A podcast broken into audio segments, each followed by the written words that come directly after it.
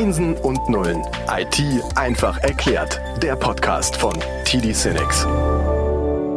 Herzlich willkommen zum Podcast Einsen und Nullen IT einfach erklärt. Wir starten heute eine neue Staffel, drei Episoden lang. Es geht um ein Thema, welches wir alle kennen.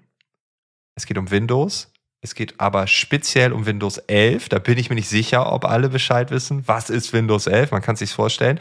Wir werden da tiefer eintauchen. Präsentiert wird diese Staffel von, oh Wunder, Microsoft. Ich glaube, den Satz hätte ich mir eigentlich sparen können, aber nein, hochoffiziell.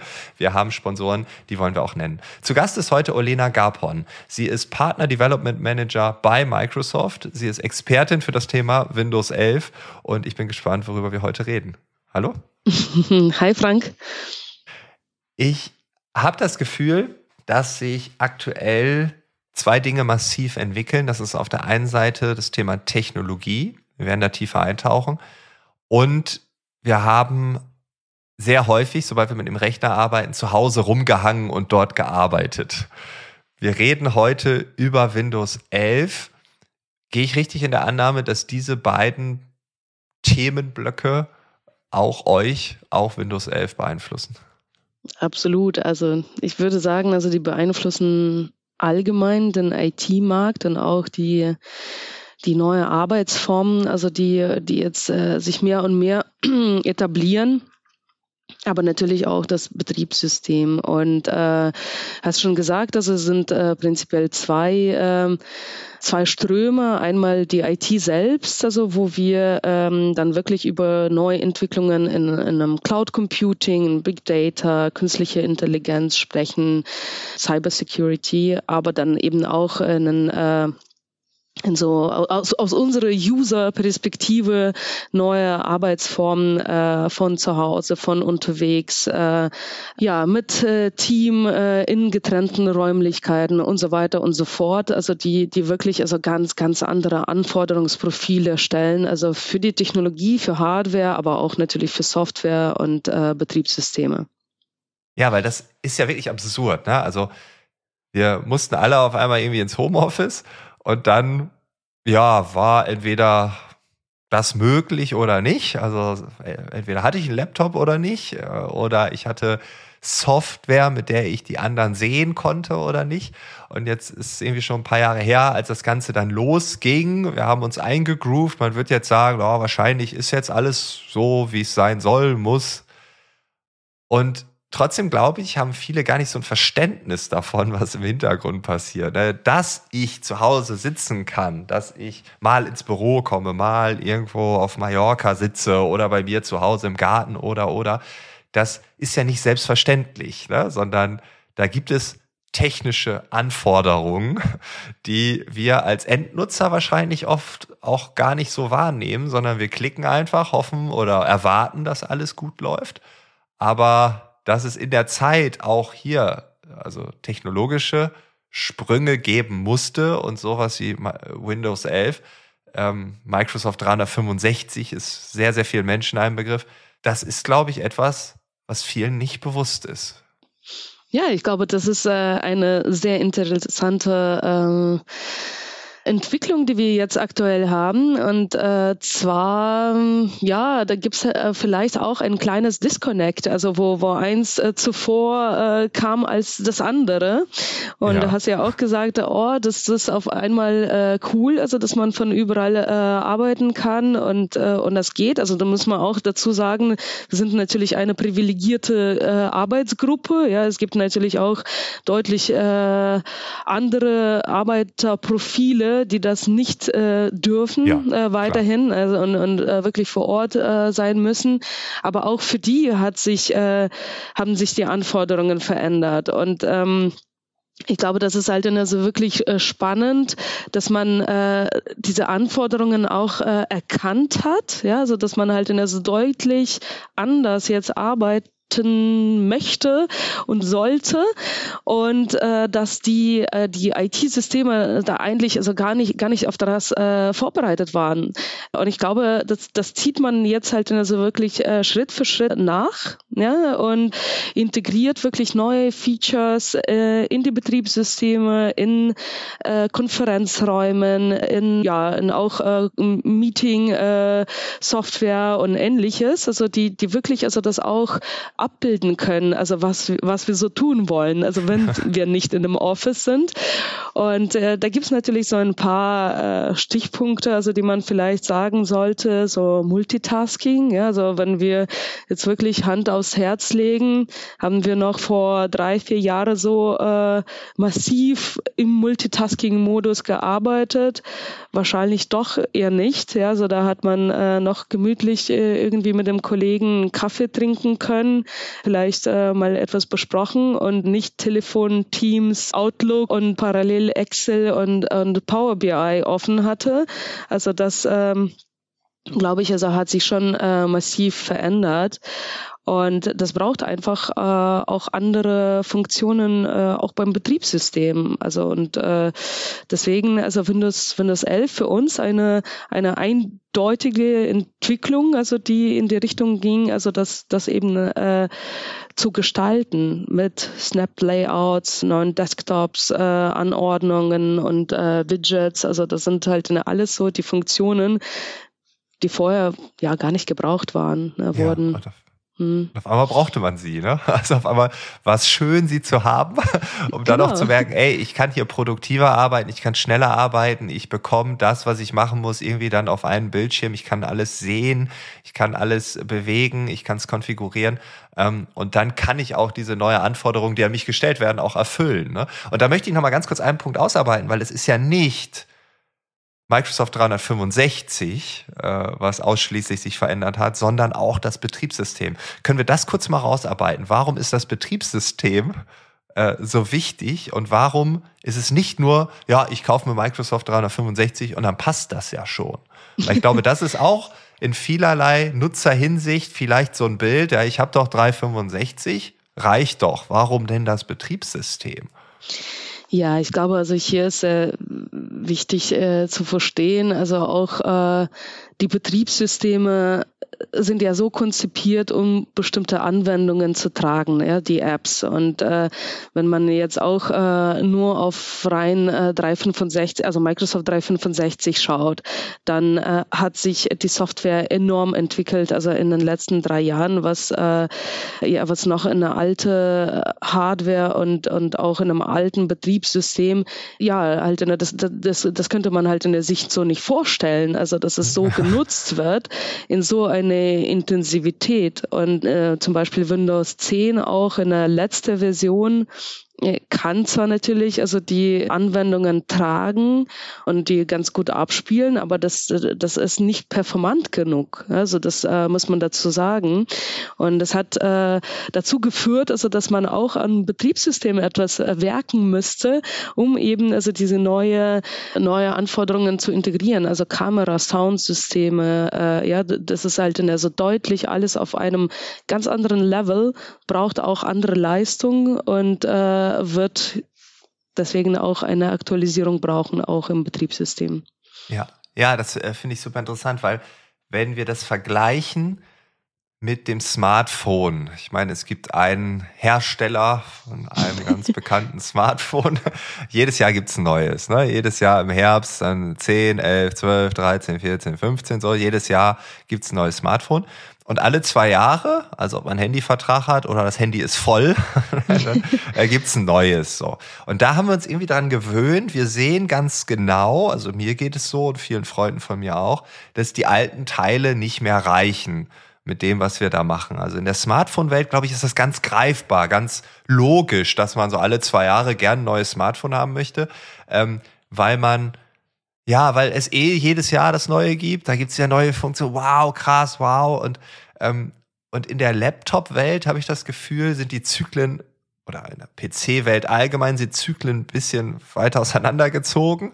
Ähm, und das spiegelt sich natürlich auch im Betriebssystem wieder. Ne? Also wenn ich dann da irgendwie einen Rechner vor sieben Jahren angeschafft habe, bin ganz stolz drauf, dass der noch läuft, äh, habe da aber ein altes Betriebssystem ähm, und habe nicht dieses Gefühl wie beim Smartphone, diese Schnelllebigkeit, die ganzen Apps, die wir uns da drauf spielen, ähm, dass auch sowas wie Microsoft 365 viel anders, viel performanter laufen könnte, mit nochmal anderen Funktionen, wenn ich upgraden würde. Siehst du das auch so, dass es da, dass so mit zweierlei Maß da gemessen wird?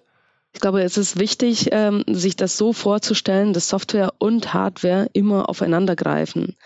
Und äh, mit meinen Anwendungen und mit mit der Art, wie ich arbeite, äh, brauche ich bestimmte Features auch bei der Hardware.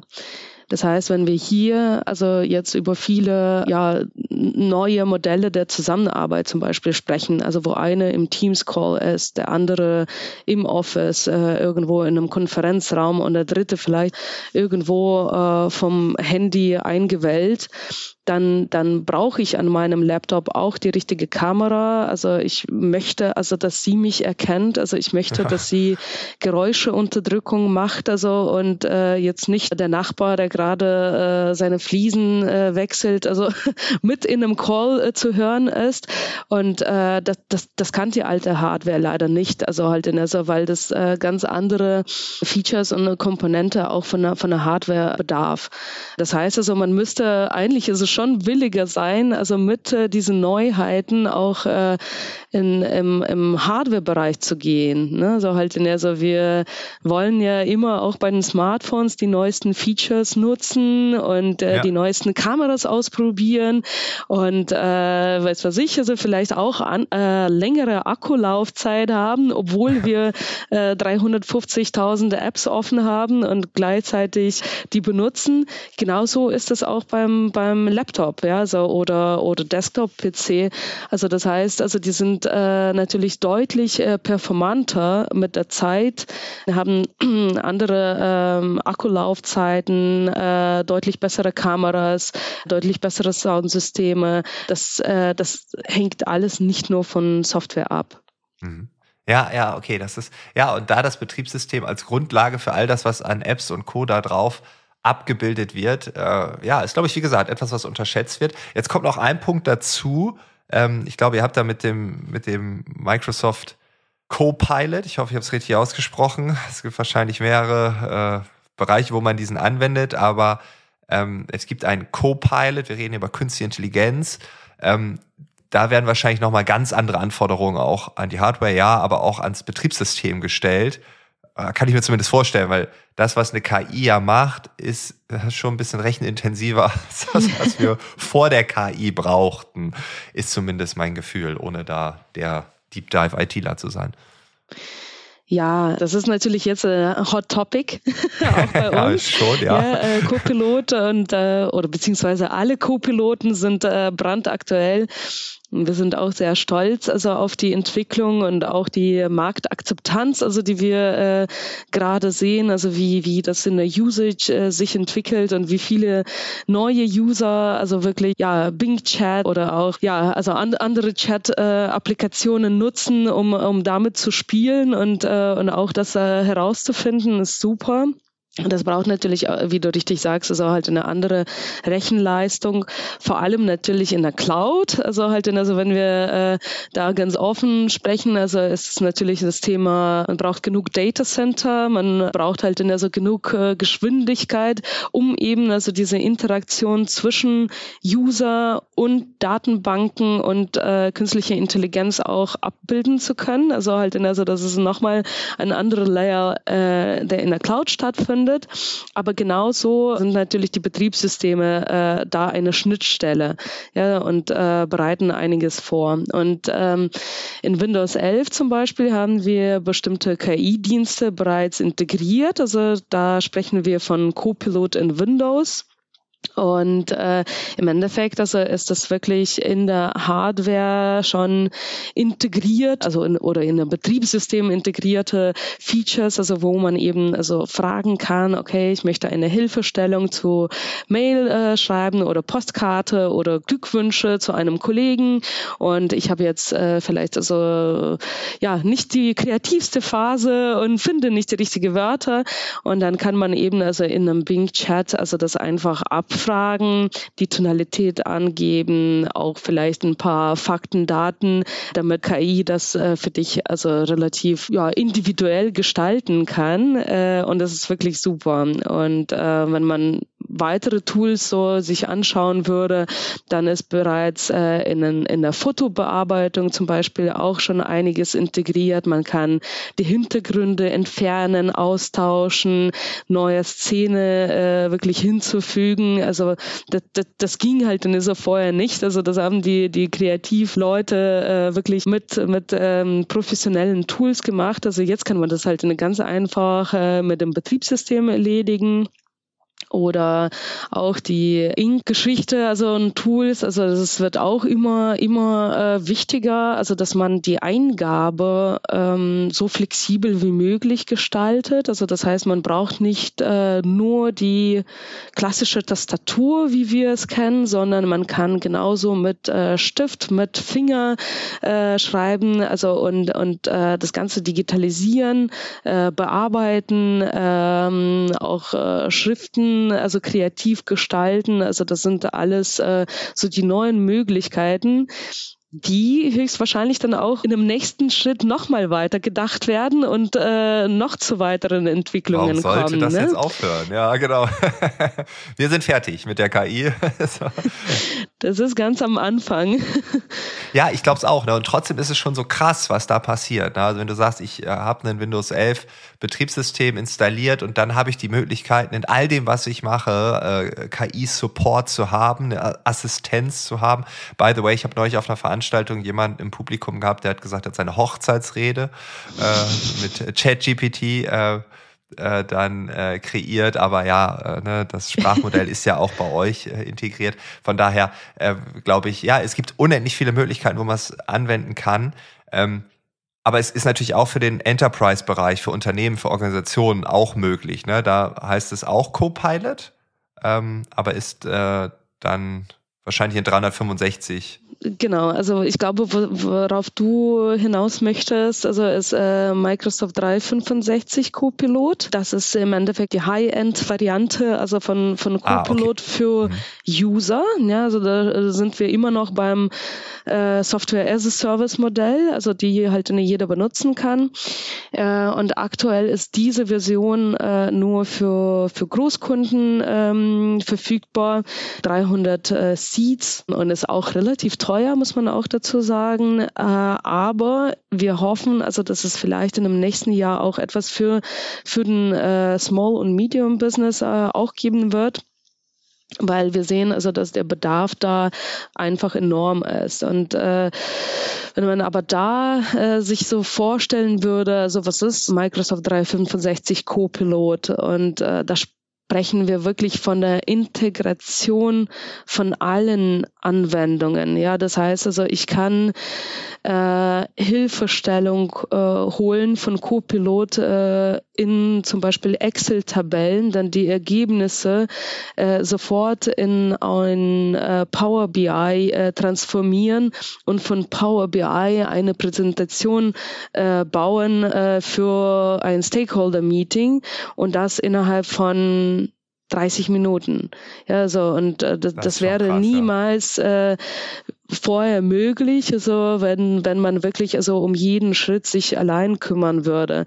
Und äh, die Co-Piloten ermöglichen eben also diese äh, nahtlose Übergang der Daten von einer Anwendung in die andere äh, und wirklich auch die, die Weiterbearbeitung davon. Also das heißt, man, man spart enorm Zeit und ist auch definitiv entspannter, weil man nicht äh, wirklich in jede Detail, also jede Excel-Formel kennen lernen muss, sondern man kann wirklich durch äh, gezieltes Fragen, also Prompting, also äh, einen Co-Piloten äh, dabei um Hilfe beten. Und äh, das ist halt also schon sehr, sehr praktisch.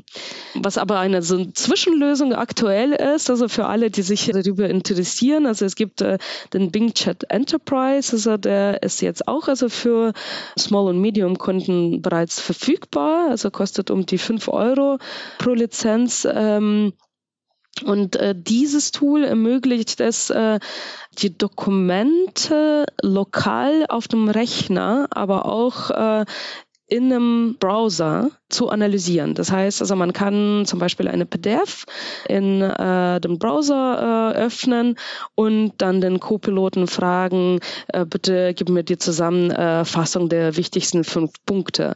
Und das Dokument kann dabei ja fünf Zeilen haben oder das kann natürlich auch 350 äh, Seiten haben. Also was halt in der so dann schon ganz andere Zeitersparnis bedeutet. Also das bedarf aber dann ein Unternehmenskonto und Tenant, also halt in, damit die Daten auch sicher bleiben und äh, eben nur das bearbeitet wird, was in einem Unternehmenskonto ist.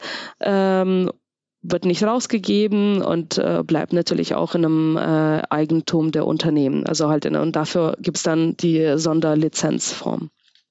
Ja, cool. Olena, ich glaube, wir könnten über das Thema noch eine Stunde reden. Ne? Ich gucke auf die Uhr, wir sind schon echt weit ja, fortgeschritten. Wir haben noch zwei Episoden. Ich hoffe, dass die mit dem gleichen Elan, mit der gleichen interessanten ähm, Geschichte weitergehen, der gleiche Content aus anderen Blickwinkeln betrachtet wird. Ich sage jetzt erstmal Danke. Ich freue mich auf die nächste Episode und ich bin gespannt, worüber wir dann reden. Ich habe eine Vermutung, aber ich, nee, ich, wir gucken einfach. Also, Alles vielen, klar. vielen Dank. Und dann bis Episode 2.